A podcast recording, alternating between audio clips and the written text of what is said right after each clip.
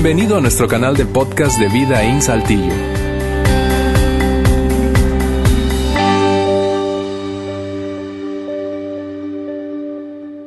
Bien, segundo domingo de nuestra campaña anual de generosidad, Sé Rico. Gracias por acompañarnos hoy aquí en Vidaín, especialmente si esta es su primera vez. Gracias, es emocionante para nosotros tenerte en domingo aquí en casa. Gracias por atender la invitación de quien te la extendió. Eh, eso es Vidaín. Y llegaste en el segundo domingo y cierre, de hecho, de eh, un par de temas que hemos construido para eh, lanzar nuestra campaña anual. Eso es cada año, más o menos en esta fecha eh, finales de octubre, inicios de noviembre, en pleno otoño, ¿verdad? Aunque este otoño parece invierno, sobre todo mañana y pasado, aquí en Saltillo, eh, lanzamos esta campaña básicamente con la intención de mostrar generosidad extraordinaria a aquellos menos favorecidos. Y en un momento más, si no estuviste la semana pasada o no has estado en nuestras campañas anteriores, este es el tercer año consecutivo que lo hacemos, eh, voy a ponerte al día de lo que trata eh, la campaña. Pero este título que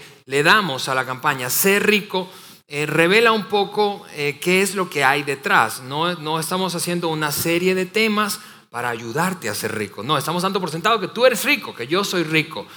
Y te decía, si estuviste aquí la semana pasada, escuchaste a Juan precisamente desafiarnos respecto a esa idea.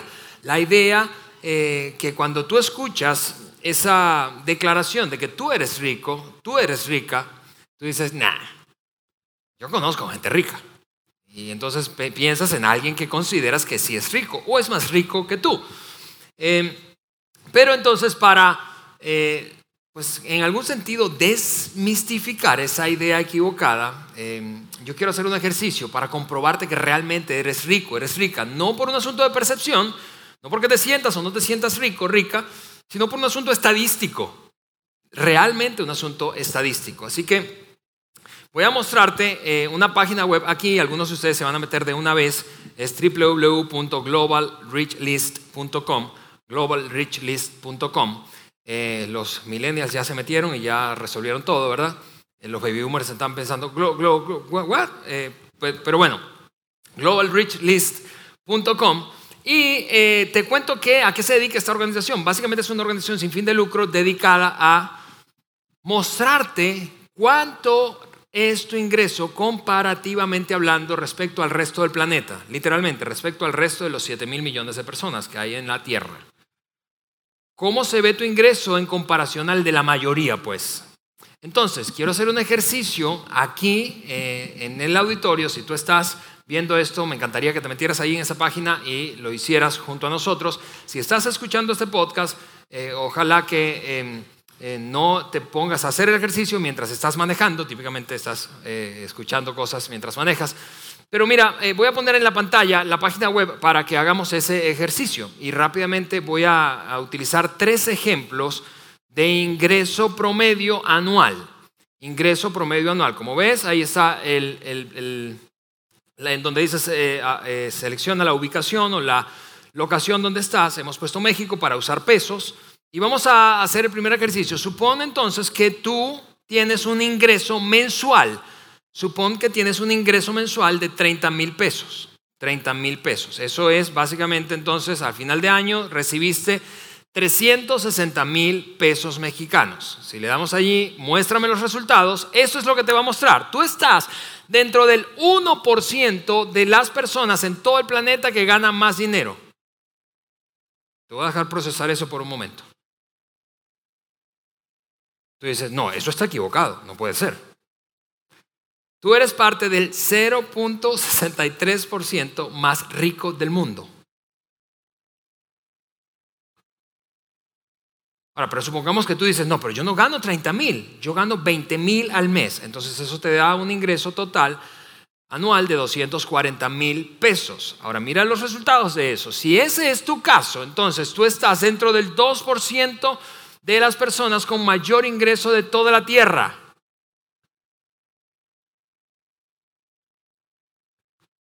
Estás dentro del 2%, del top 2% de más ricos de la tierra. Voy a mostrarte qué pasa con ese ingreso, traducido a algunas situaciones hipotéticas pero reales. ¿Está bien? Una hora, en una hora tú te ganas 125 pesos si tu salario mensual es de 20 mil. Tú te ganas 125 pesos por hora. Pero en Zimbabue, en Zimbabue, por una hora de trabajo le pagarían menos de 5 pesos. 4.98. ¿Algo más? Vamos a darle ahí scroll down. Lo que tú te ganas en un año, en un año que te ganas 240 mil pesos, en ese país, en ese mismo país, Zimbabue, le tomaría a esa gente 25 años ganárselo. Es decir, en 2043 ellos se podrán ganar lo que tú te vas a ganar en 2019. Vamos a mostrarte algo más. ¿Qué pasaría entonces con las jornadas de trabajo tuyas si ganas 20 mil? En tres minutos de trabajo tú puedes comprarte con el salario que te pagan una coca. Pero en Ghana, ellos, a ellos le toma siete horas de trabajo poder recibir dinero suficiente para comprarse un refresco de 355 mililitros. Dato final. Si tú con ese ingreso te fueras a Ghana, perdón, a Kazajistán, es otro, país, tu salario permitiría pagar 96 doctores mensualmente. Pero vamos a suponer que tú, déjame hacer, dale un poco más abajo y hacerte una pregunta. ¿Te sientes un poquitito más rico después de leer eso? Pero vamos a decir que tú no ganas 20 mil, tú ganas 10 mil pesos al mes. Entonces eso te da un ingreso anual de 120 mil pesos. Si ese es tu caso, tú estás dentro del 13% de las personas con mayor ingreso del planeta. 13%. 13%. No sé si, si eso te asombra tanto a ti como a mí, ¿Por qué? Porque la sensación que la mayoría de nosotros tenemos no es que somos ricos, ¿no es cierto? La mayoría de nosotros cuando piensa en gente rica no se ve a sí mismo retratado en ese cuadro. Ve a otro, ve a otros que conoce o que sabe que existen. Pero no piensa, yo soy de las personas más ricas del, ricas del mundo. Realmente tu ingreso promedio es muchísimo mayor que el de la mayoría pero no nos sentimos ricos. De hecho, si tú y yo tuviéramos la tarea de ir a Zimbabue y nos juntaran a un auditorio como este y te llamaran para hablar de finanzas personales y para explicar en algún momento de tu plática tus problemas financieros y todas las presiones financieras que tú tienes, ¿tú te imaginas cómo esa audiencia estaría pensando? ¿Cómo? ¿Que tienes problemas con la colegiatura de tu hijo? Que no puedes echar otro tanque de gasolina, que no puedes pagar sino el mínimo de tu tarjeta. ¿Qué? Nuestros problemas serían absurdos para la inmensa mayoría del planeta. Digo, para el ciudadano promedio de la inmensa mayoría del planeta cuando se trata de lo financiero. La cosa es que no nos sentimos ricos. ¿Y por qué no nos sentimos ricos? Porque, como Juan decía la semana pasada, no tenemos margen, es decir, eso es lo que ganamos y no tenemos margen. Eh, eso quiere decir que el gasto debería estar por debajo para tener aquí un colchón de margen. Eso se llama, ah, puedo respirar. De hecho, la mayoría de nosotros gana el 100% de su ingreso y gasta el 105, 110 o 120. Y eso, hablando, eh, no puedo eh, dejar de decir esto ya que estamos en una iglesia, eso no es un milagro, amigos, eso no es un milagro sobrenatural. Eso se llama deuda. Si yo gano 100 y gasto 120, entonces, ¡ah! gloria a Dios, algo increíble, milagroso pasó. No, no, yo le debo a alguien esa lana. Y por eso no me siento rico, aunque sea estadísticamente los que tienen mayores ingresos en todo el planeta. Yo no me siento rico y tú tampoco te sientes rico. ¿Por qué? Porque no tenemos margen. Y eso básicamente quiere decir que tú y yo necesitamos hacer algunos ajustes, ajustes en la administración de nuestras finanzas personales y familiares para poder experimentar esa sensación de margen. Eso se llama paz. En, en ese margen, en ese espacio, hay paz. Paz. Mientras más margen, más paz. Mientras, menos margen, menos paz. Ahora, esta plática no es para hablar de cómo tener margen. Para eso tenemos un grupo pequeño de corto plazo, ¿verdad? Que ocurre los domingos de tiempo en tiempo, eh, que se llama, eh, es el concepto financiero Crown, o de Crown Financial Ministries. Aquí está, de hecho, creo que por ahí vi a quien dirige todo Crown en todo el continente. Eh, Y, tenemos ese espacio para ayudarte y darte herramientas para poder experimentar mayor margen. Porque vuelvo a decirte, la cosa no se trata de percepción, se trata de estadísticas. Somos ricos, solo que no sabemos ser ricos. ¿Por qué? Porque no tenemos margen. Y voy a decir algo más que sé que es muy odioso, es, muy odioso y, y, te lo estoy diciendo a ti, me lo digo a mí mismo. Si yo no tengo margen, si tú no te sientes rico, no te sientes rica, el problema no es de Dios, el problema es tuyo, el problema es mío. Si yo no me siento rico, el problema es mío. ¿Por qué? Porque como no me administro suficientemente bien y no tengo margen, entonces experimento presión. Pero Dios quiere bendecirme, como siempre ha sido su plan. Así que debo resolver ese asunto. Repito, tenemos un grupo, ahí probablemente te acerques a la galería y puedas decir, a ver, ¿cómo está eso de ese grupo que dijo Alejandro? Por favor, necesito margen. Y, seguramente te van a orientar bien. Eh, pero regresando al tema, esta campaña de generosidad que hacemos anualmente, llamada Ser Rico, en nuestras dos iglesias, apunta al hecho de que tú y yo somos ricos. Es un hecho estadístico, es un hecho, no es un asunto de, a mí me parece, no, no, no, es un hecho estadístico. Lo acabamos de ver, es un hecho estadístico. Ok, ¿cómo ser buenos ricos? Esa es la pregunta que pretende responder esta campaña. ¿Cómo tú y yo podemos ser buenos ricos, mejores ricos? No más ricos, somos ricos, pero mejores ricos. ¿Cómo podríamos disfrutar mejor esa realidad de que somos ricos respecto a la inmensa mayoría del planeta? Lo que me lleva al origen de la campaña. El origen de la campaña es un pasaje bíblico, es un pasaje que está en el Nuevo Testamento, es el fragmento de hecho de una carta escrita por un hombre llamado Pablo, San Pablo o el apóstol Pablo, que le escribió a uno de sus discípulos, un muchacho que estaba iniciando una pequeña comunidad, una iglesia, ¿sí? una pequeña comunidad de seguidores de Jesús. Y entonces Pablo, con toda la experiencia que tenía de haber plantado un montón de iglesias en toda el Asia Menor y hasta Europa, entonces se dedica a coachar, a brindarle coaching, a mentorear a este muchacho que no tiene tanta experiencia y entre los consejos que le da le dice, mira, yo quiero ayudarte a que tú puedas liderar mejor, especialmente a la gente rica que tú tienes ahí en tu iglesia. Y eso es, lo que, esto es lo que le escribió el apóstol Pablo a Timoteo en la primera de sus dos cartas, en el capítulo número 6. Dice, a los ricos de este mundo, mándales o enséñales a que sean ricos en buenas obras y generosos, dispuestos a compartir lo que tienen. En otras palabras, Pablo dice, se puede ser un buen rico, se puede ser un buen rico, pero eso pasa por este hecho, aprender a ser generoso y compartir lo que uno tiene.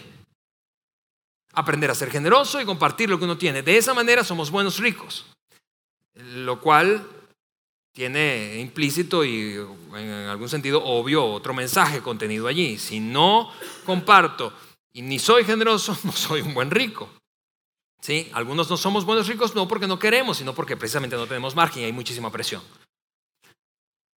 Ese es el origen y lo que nos ha motivado a, lanzar esa campaña, te decía, desde hace tres años en nuestras dos iglesias, Saltillo y Monterrey, pero es una iniciativa mucho más grande y te doy un poquito de contexto. Nosotros nos hemos unido a 70, un poco más de 70 iglesias en cinco países diferentes que son parte de, en estos dos fines de semana, el anterior y hoy, de la campaña Ser Rico. Más de 70 iglesias en cinco países. La campaña inició en una iglesia de la cual somos aliados en Atlanta, Georgia, se llama North Point Community Church. Y allí desde hace 12 años se está lanzando la campaña, cada año creciendo el número de iglesias que se eh, suman a esta iniciativa, a esta campaña. Hasta ahora quiero decirte cuál ha sido el número que hemos, en conjunto, las más de 70 iglesias, hemos recogido y hemos dado completamente, hablando de dinero solamente en este, en este momento, hemos recogido 30 millones de dólares 30 millones de dólares y de lo cual tú has sido parte en los últimos, en los últimos tres años. Y nuestra iglesia en Monterrey ha sido parte. No sé si lo viste, ahí en el video introductorio, ahí estaba nuestro nombre, Vida In. Hemos dado todo el dinero que hemos recogido a más de 300 organizaciones sin fines de lucro en un montón de países. Y además hemos recopilado más de 200 mil horas de trabajo voluntario y todas esas horas hemos ido a servir a esas más de 300 organizaciones sin fines de lucro. Y ese es el origen de la campaña. Ok, habiendo repasado de qué se trata la campaña, hoy nuestra meta no es financiera, eso fue la semana pasada. La semana pasada tuvimos una meta, una meta de 100% de participación. Y si no estuviste aquí, todavía hoy hemos dispuesto un par de terminales para recibir donativos eh, de ese donativo que te desafiamos a dar la semana pasada. Si no estuviste aquí por cualquier razón, ahí puedes acercarte al lobby y puedes darlo. Enteramente lo que recogemos, todo en su totalidad, 100%, lo vamos a dar a dos organizaciones de las cuales voy a volver a hablarte un poquito más tarde. Pero incluso si tú dices la semana pasada, quizá mientras escuchas este mensaje de hoy vas a concluir que debiste agregarle uno o varios ceros a lo que diste. Entonces por eso hemos dispuesto ese par de terminales allí. Hay unas mesas ahí en nuestro lobby y que están dispuestos a recibir dinero. Pero la meta de hoy, te, te decía, no es financiera, es de horas de servicio. Yo quiero hoy hacer todo lo que está en mis manos, mi mejor esfuerzo, con toda la mejor de mis habilidades de comunicación para convencerte de que te involucres para servir en alguna de estas dos organizaciones en las próximas semanas. Para eso, déjame lanzarme al tema de hoy que es me tiene emocionado. ¿Por qué? Porque voy a abordar un tema central, fundamental, como pilar de la fe cristiana, del cristianismo. Esto está, lo que voy a compartir contigo hoy, en el corazón, en el mero centro del cristianismo. Pero es increíble porque a, pesar de que está en el corazón, es fácilmente pasado por alto. Fácilmente tú y yo lo pasamos por alto. Lo obviamos, no lo vemos, no lo notamos, se nos olvida. Y por eso quiero compartirlo hoy, estoy tan emocionado porque vamos a hablar, te repito, de algo súper, súper central de la fe cristiana. Habiendo dicho eso, déjame comenzar con esta declaración de, de base que va a servirnos como fundamento a nuestra conversación de hoy. Dios se ha acercado a nosotros de esa manera, y digo a nosotros, a la humanidad. Dios se hizo uno de nosotros y habitó entre nosotros. De esta declaración quiero extraer que detrás de ella está el corazón de la fe cristiana, del cristianismo, históricamente hablando. Y tendría que seguirlo siendo para las iglesias y para todos los que nos consideramos seguidores de Jesús hoy en día. Dios se hizo uno de nosotros y habitó entre nosotros. Y, mira, un hombre que estuvo alrededor de Jesús, muy cercano a él, de hecho se dice que fue el más cercano, llamado Juan o el apóstol Juan o San Juan, en algunos casos se le conoce como el discípulo amado, fue una persona muy íntima, eh, eh, íntimamente ligada a Jesucristo en todo el tiempo que estuvo haciendo su ministerio, más o menos unos tres años, tres años y medio. Juan se dedicó a documentar, a documentar sus experiencias con Jesucristo. De hecho, en algún punto Juan, mientras empezó a interactuar con Cristo, creyó, creyó que Él era quien decía ser. Luego de su muerte dejó de creer. Pero luego de, que vio la resurrección, lo vio vivo nuevamente, llegó a la conclusión de que no, el tipo sí era quien decía ser. Y entonces su convicción se disparó al punto de que hizo pública su fe. Empezó a predicar, a compartir con otros el mensaje de Jesucristo, el poder de la resurrección, lo que eso significaba para la raza humana y en particular en ese caso para quienes lo escuchaban, que en la, mayoría, en su mayoría eran judíos. Tanto empezó a hablar, hablar, hablar, hablar, hablar, que Roma, que era el imperio de turno, se fastidió de escuchar a este hombre vociferar y alterar a las multitudes. Y entonces le dijo, necesitamos que te calles, cállate, cállate, cállate. Y él decía, no me puedo callar, no me pidas eso, porque voy a continuar hablando de lo que yo vi, de lo que yo he llegado a, convencerme después de todas esas experiencias y haber visto y tocado y estado cerca de Jesús. Te, necesitas callar, no me voy a callar, necesitas callarte. Al final lo desterraron, lo, lo desterraron eh, y se fue al exilio a una isla pequeña griega llamada Patmos. En esa isla, ya anciano, se dice de hecho que Juan fue el último en morir de los discípulos, pero estando anciano en esa isla se dedicó a escribir, a escribir y documentar todo aquello que fue su experiencia mientras estuvo con Jesús y la comprensión y las convicciones a las que llegó. Y estas conclusiones las plasmó en un libro biográfico que es conocido como el Evangelio de Juan, eh, pero además en otras tres cartas, en donde vierte un poco su comprensión de quién es Dios y cómo es que realmente Juan concluyó, Él se hizo uno de nosotros. De hecho, en el capítulo 1 de apenas el capítulo 1 del Evangelio según Juan, eso es lo que Juan dijo. Mira lo que dice eh, Juan en capítulo 1, verso 14. Y el verbo, refiriéndose a Jesucristo, y el verbo se hizo hombre y habitó entre nosotros. Dios se hizo hombre y habitó entre nosotros. En el principio, la versión en la que yo lo memoricé hace muchos años dice, en el principio era el verbo y el verbo era con Dios y el verbo era Dios y el verbo se hizo carne y habitó entre nosotros y vimos su gloria. La gloria del unigénito de Dios, lleno de gracia y de verdad. E, e, Juan dijo, yo estoy, así comenzó su tratado biográfico, yo estoy absolutamente convencido de que Jesucristo no solo fue un buen amigo mío, no solo fue un gran tipo, no solo fue un, gran líder, no solo fue un profeta, no solo, no solo fue un rabino, ¿sí? un maestro de la ley judía, no solo fue eso, fue mucho más que eso, fue mucho más que eso. Jesús fue Dios haciéndose hombre y habitando entre nosotros. Y la pregunta que surge después de leer una declaración como esa de Juan es la siguiente, ¿por qué? ¿Por qué Dios haría eso? ¿Por qué Dios se convertiría en ser humano y habitaría entre los seres humanos? ¿Cuál fue el propósito? ¿Cuál fue el propósito? Y Juan te decía, como fue tan cercano a Jesús, en alguna de las ocasiones, entre tantas, él estaba observando y escuchando a Jesús orar. Y mientras estaba escuchando a Jesús orar, documentó esa oración. Escribió cuáles fueron las palabras que Jesucristo pronunció. Y voy a mostrarte apenas un fragmento de esa oración, de una de las oraciones que Juan documentó, que hizo Jesucristo. Y que van develando de qué se trata, cuál es el propósito de que Dios se hiciera hombre y habitara entre nosotros, como uno de nosotros. ¿Cuál fue el propósito? Eso es lo que dijo Jesús. Yo te he glorificado, le dijo su Padre Celestial, yo te he glorificado en la tierra y he llevado a cabo toda la obra o la obra que me encomendaste. Ahora, muchos de nosotros, quienes tenemos historia de iglesia y quienes hemos leído y estamos familiarizados con la lectura bíblica, y hemos leído antes esa oración, esas palabras, hemos concluido y hemos llegado a la conclusión de que la interpretación de esto es la siguiente. Bueno, cuando dice, he llevado a cabo toda la obra que me encomendaste, es que Él vino a morir por nuestros pecados y los pecados de toda la humanidad y a salvarnos.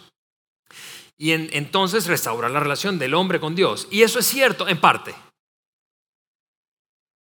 ¿Por qué? Porque esto Jesús lo pronunció antes de ser crucificado, antes de morir, antes de resucitar.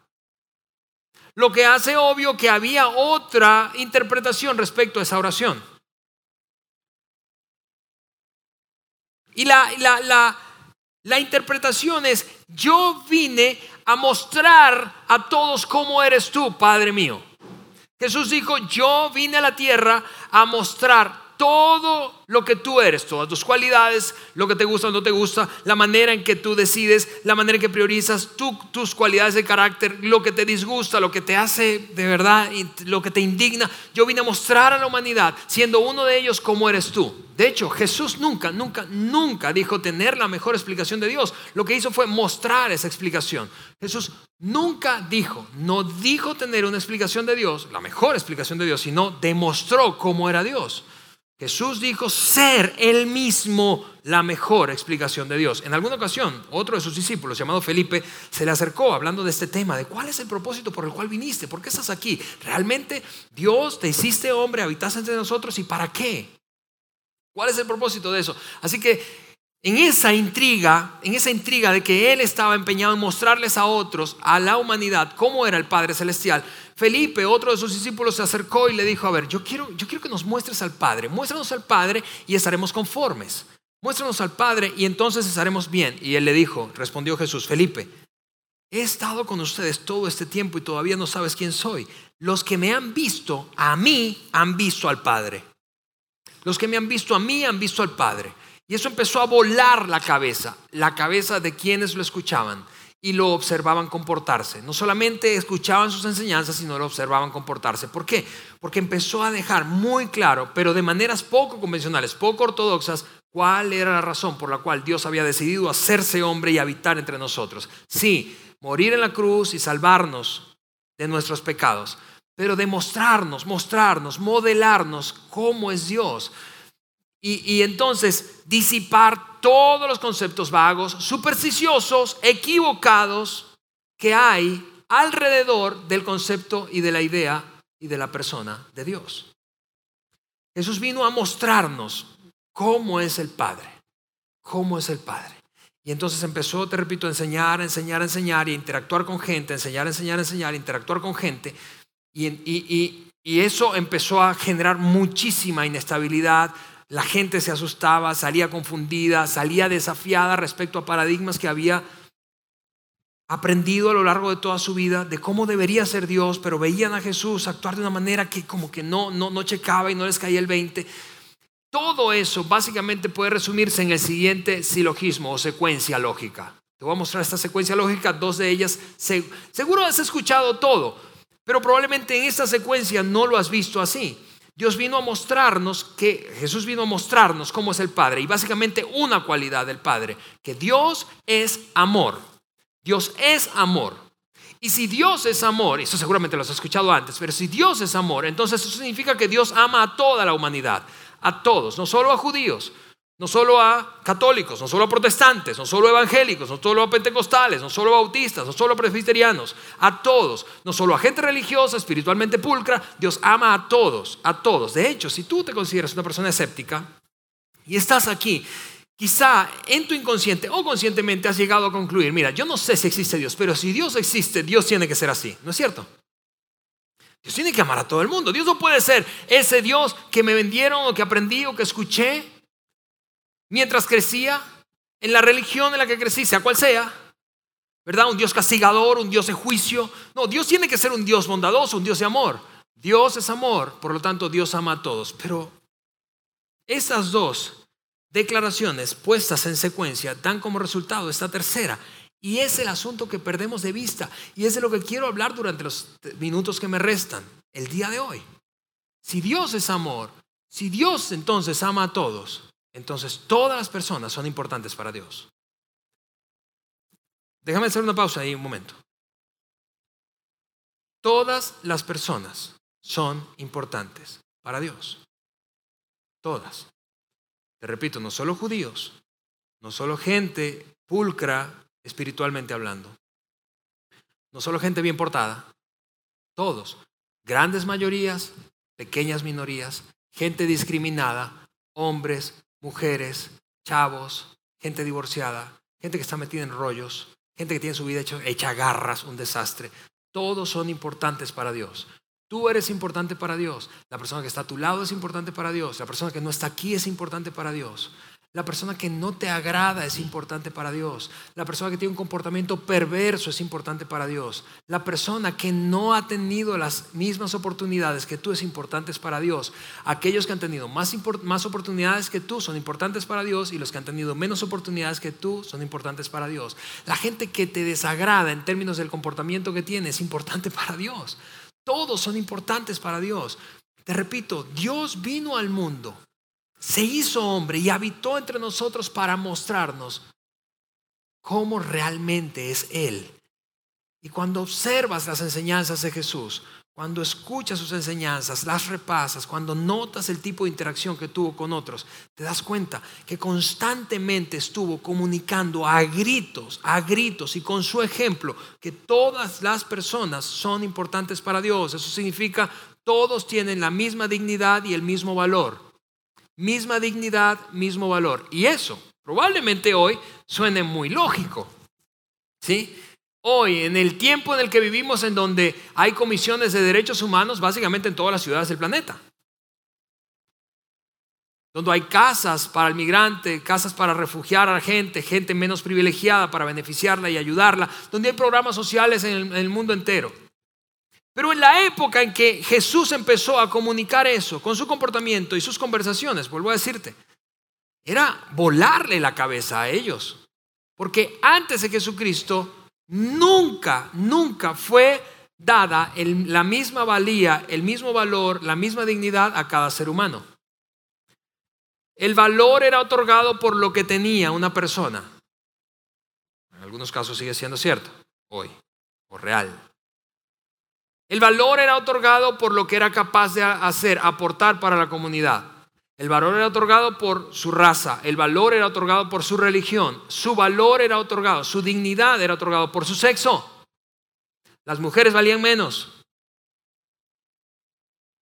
Antes de Jesús, nadie había elevado y puesto en el mismo nivel la dignidad de todos los seres humanos, especialmente del mundo de la antigüedad, esto era una locura pensar de esa nueva manera en que Jesús estaba trayendo.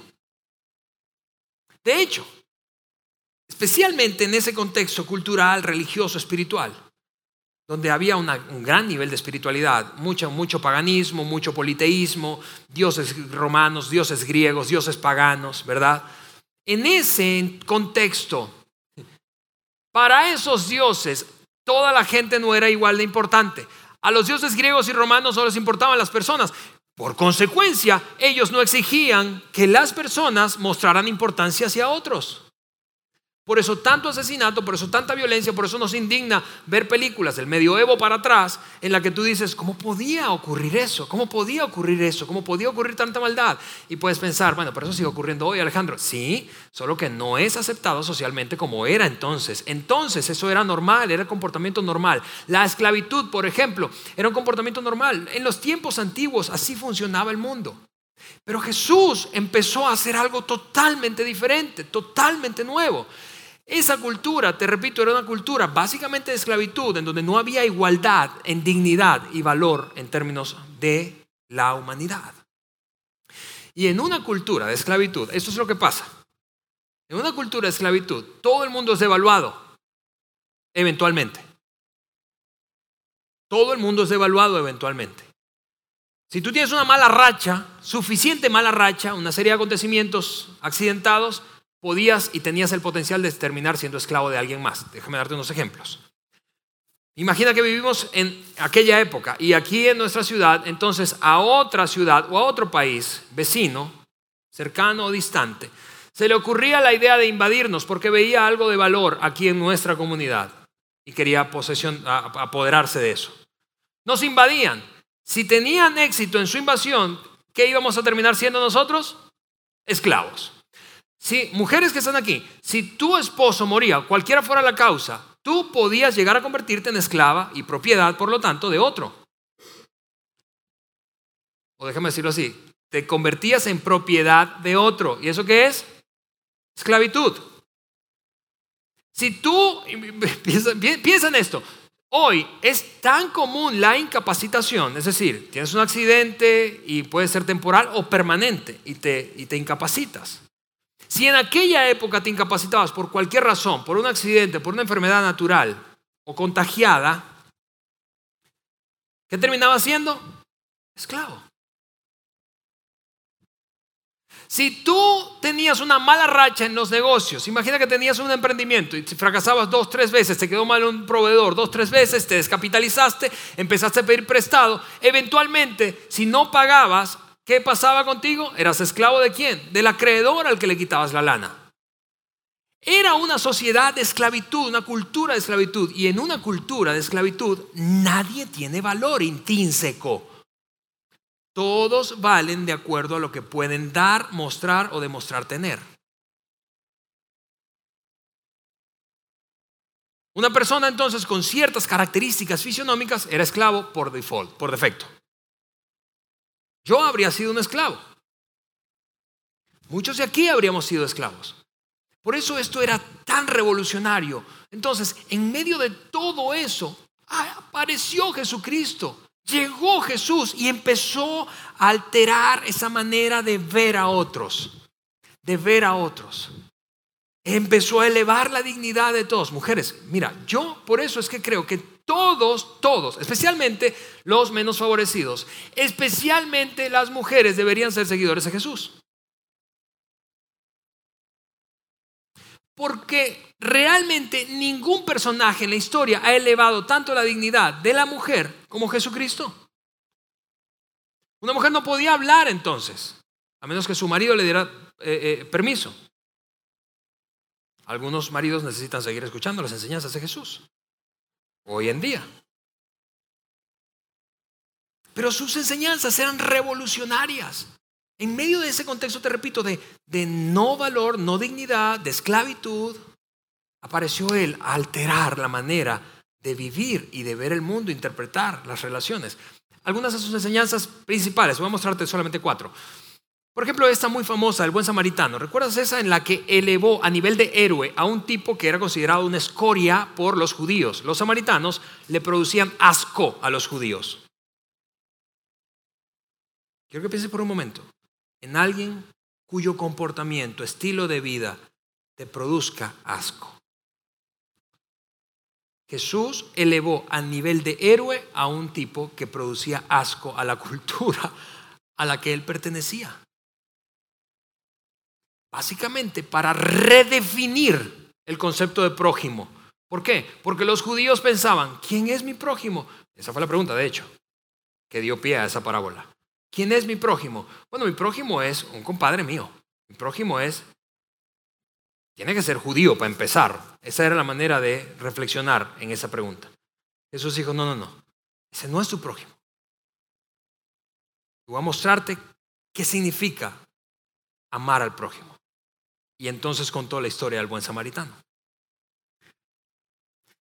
Con esta, esta serie de historias que yo llamo la trilogía de las cosas perdidas, la trilogía de las cosas perdidas, el hijo perdido, el hijo pródigo, la moneda perdida y la oveja perdida de lo que cantábamos hace un rato, Jesús demostró, demostró que para Dios, escúchame, el concepto de perseguir al ser humano es una parte fundamental de, las cualidades de Dios. Él persigue al ser humano, pero no para castigarlo sino para traerlo de vuelta.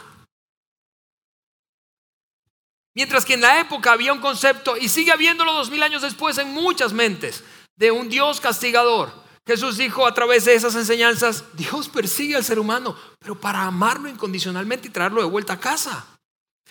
Con ese mensaje que fue probablemente el más famoso de los que se aventó Jesucristo, el sermón del monte, Él tomó en alguno de los momentos, o pequeños fragmentos del mensaje, tomó tiempo para hacerle anotar a la audiencia que hacer el bien a aquellos que te tratan bien no es la meta. De hecho, en algún sentido elevó lo que universalmente es conocido como la regla de oro. ¿Sí? ¿Recuerdas regla de oro? Tratar a otros como quiero ser tratado. O no hacerle a otro lo que no quiero que me hagan a mí. Ok, Jesús elevó eso. Elevó a eso a una proporción casi inalcanzable. Él le dijo a la audiencia mirándole a los ojos en el Sermón del Monte, amigos, ustedes escucharon eso. Pero yo quiero decirles, ustedes necesitan amar a sus enemigos. ¿A quiénes? A sus enemigos. Bueno, yo no tengo enemigos. Bueno, a quien te cae mal, al menos. Encontrar maneras proactivamente de bendecir, de beneficiar a aquellos con los que no disfrutas pasar tiempo, aquellos que son tus enemigos o que de alguna manera Quieres tenerlos lejos. constantemente estuvo, lo notas con sus interacciones, con sus enseñanzas, estuvo comunicando, todo el mundo es importante, todos son importantes para Dios, todos son importantes para Dios, todo el mundo tiene el mismo valor. No creas que porque te portas bien, en ese caso a los religiosos que lo escuchaban, tú eres más importante para Dios. Todos son importantes para Dios, todos son importantes. No creas que porque tú eres pulcro, y un samaritano te da asco, un samaritano no es importante. No creas que porque tú estás aquí, ¿verdad? Portándote súper bien y ya abandonaste los viejos hábitos destructivos, tóxicos que tenías, ahora de repente, porque una persona se extravía, eres más valioso que él o ella. Todos son importantes. Las enseñanzas apuntaron constantemente a la importancia y dignidad humana igualitaria. Luego estaba en, alguna ocasión en un templo y como en todo templo, ¿verdad? Ahí se pide ofrenda de diezmo.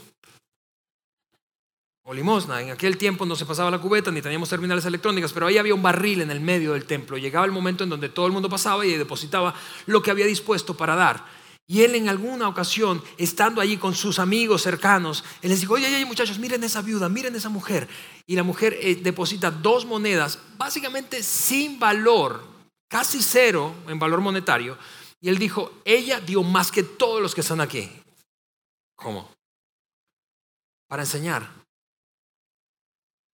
que a Dios no le impactan nuestras cantidades. Que lo que Dios está considerando es la proporción de lo que eso representa para ti. Porque da más esa viejita que dio dos monedas a que Carlos Slim haga un cheque por 100 millones de pesos para una iglesia. Porque ella dio todo. Mientras que eso para Carlos Slim es un pellizco a un elefante. Sus enseñanzas fueron, fueron perturbadoras, pero cada una de ellas le apostó y le apuntó al hecho de que todos somos importantes para Dios. ¿Qué, decir de sus interacciones? Sus interacciones fueron, increíbles. Mira esto. Y trató con una mujer samaritana, de nuevo, esto producía asco para un judío. Se acercó una mujer samaritana, eso no fue ya una parábola, fue una experiencia real. se acercó y le dijo, quiero que tomes esa cubeta samaritana y la metas en ese pozo samaritano, con esa agua samaritana, la saques y con tus manos samaritanas me permitas tomar, poner mis labios judíos en esa cubeta inmunda samaritana. Interactuó, visitaba gente inusual, tocaba gente intocable. Interactuó, tocó enfermos, no solo oró por ellos, tocaba leprosos, los abrazaba. Y todo terminaba comunicando el mismo mensaje. Todos son importantes para Dios, no solamente el que, el que tiene una buena apariencia, no solo el que está completamente sano, no solo el que, el que se porta extraordinariamente bien, todos son importantes para Dios. mira esto, interactuó con opresores, opresores del pueblo judío.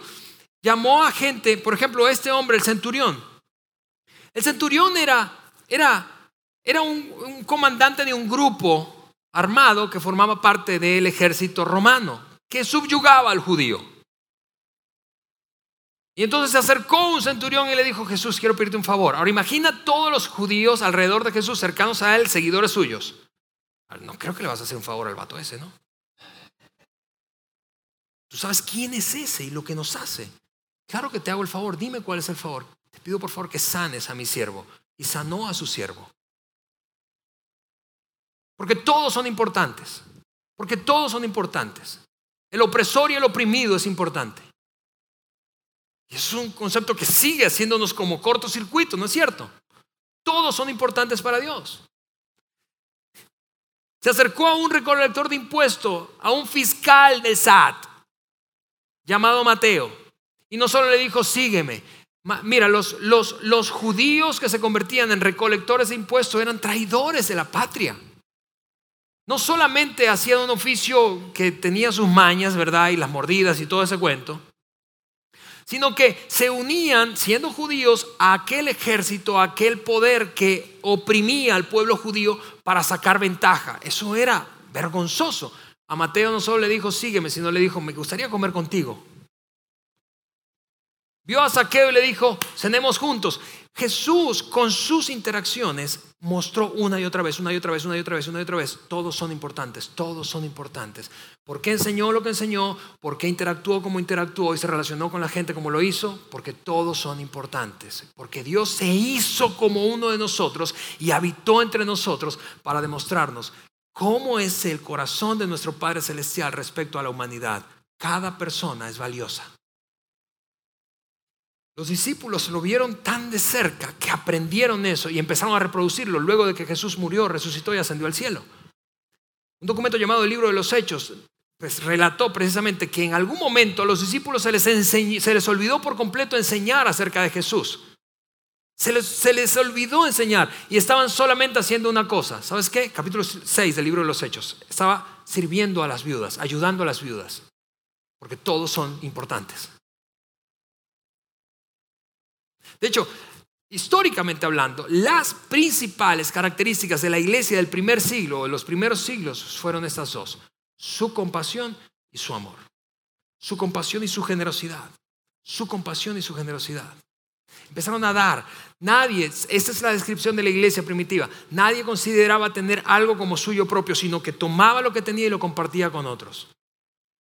Eso es lo que hacían los cristianos ante plagas. Llegaba una plaga, una enfermedad, habló de enfermedades y se extendía en una población. ¿Y qué hacían los cristianos mientras todos huían? Y solo se quedaban allí los enfermos y los pobres que no tenían recursos para escapar. Y los cristianos se quedaban acompañándolos. Muchas veces morían junto a ellos y en muchos casos eran desconocidos.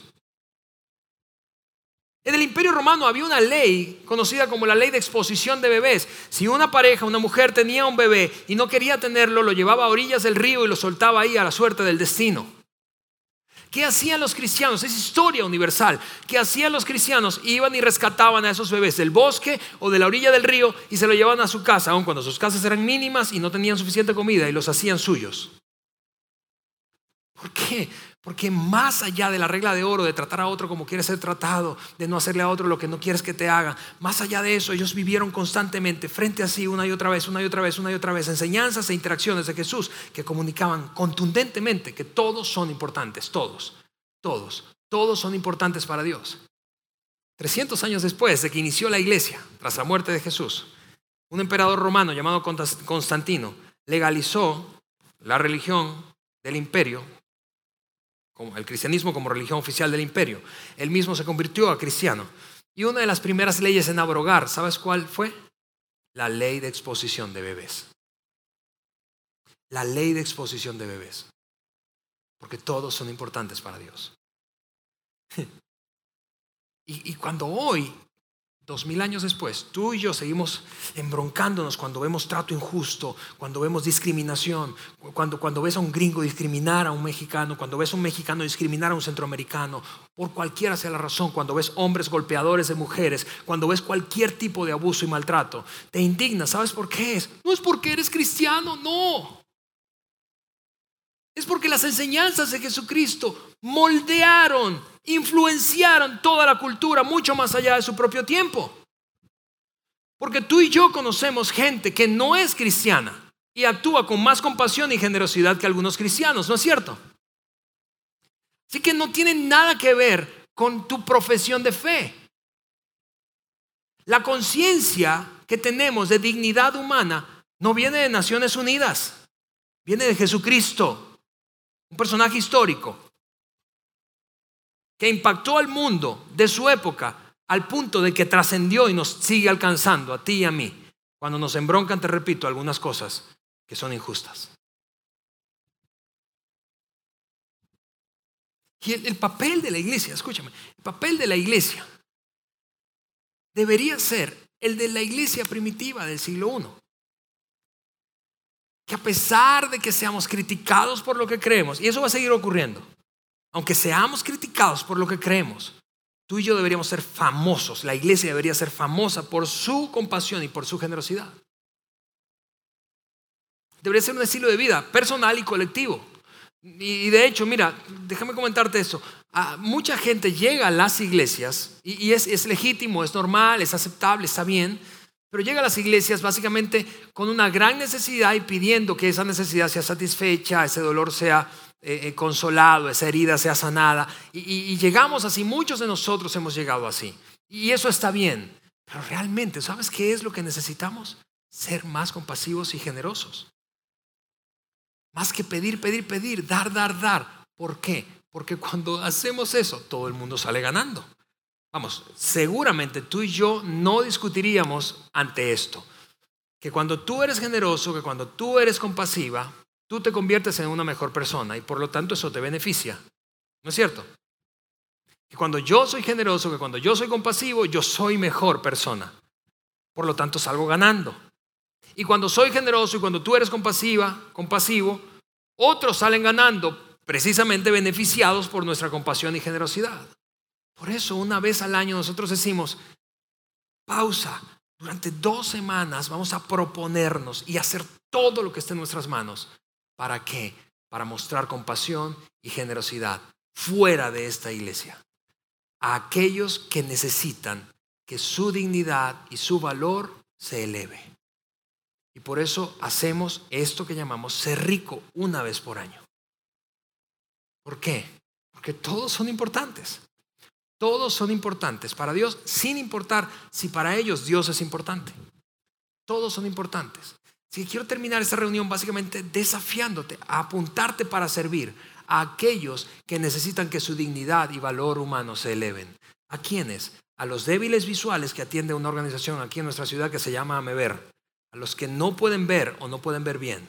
Y a aquellos que tienen talla pequeña, que sufren de un trastorno genético que se llama enanismo y que tú y yo elevemos su nivel de dignidad. Porque eso fuimos llamados a hacer. Porque todos son importantes para Dios. Así que esto es lo que quiero pedirte, que esa tarjetita que recibiste al inicio, tú te tomes un tiempo, ahora saliendo, y puedas llenarla con tus datos. Yo tengo esa tarjeta aquí, escondida, muy escondida. Tiene un desprendible para que luego de llenar tus datos y escoger, te vamos a dar dos opciones, te repito, a ver débiles visuales, gente pequeña, y apuntes cualquiera de esas, en cualquiera de esas dos organizaciones donde quieres invertir tiempo. ¿Para qué? Para ser generoso y compasivo. Y elevemos la dignidad de esa gente y su sentido de valor. y lo deposites en unas urnas que tenemos allí y te quedes con este y como un recordatorio apuntes la fecha que escogiste. Hay dos opciones de organizaciones, dos opciones de fechas. Bien, para terminar, para terminar, te, te digo eso solamente. Seguidores de Jesús, seguidores de Jesús. Quizá como yo en algunos momentos de tu vida tú te preguntas, ¿cómo yo puedo mostrar más devoción a mi Dios? ¿Cómo yo puedo mostrar más devoción, más entrega, más pasión? Yo quiero decírtelo de esa manera. La mejor manera, la mejor forma de mostrar devoción a Dios es sirviendo a otros, es ayudando a otros. Es la mejor forma. ¿Por qué? Porque abrazamos la idea que vino a traer Jesucristo respecto a cada ser humano, que todos son realmente importantes para Dios, igualmente importantes para Dios. Así que como decimos, eh, solemos decir en ser rico, amigos, en sus marcas, listos, Vayan y sean ricos. Nos vemos el próximo domingo. Gracias por haber escuchado este podcast de Vida en Saltillo. Si deseas escuchar estos mensajes en vivo, te invitamos a que nos acompañes todos los domingos a nuestro auditorio. Para más información sobre nuestra ubicación y horarios, entra a vidainslt.org o síguenos en nuestras redes sociales como Facebook, Twitter e Instagram. Nos vemos la próxima semana.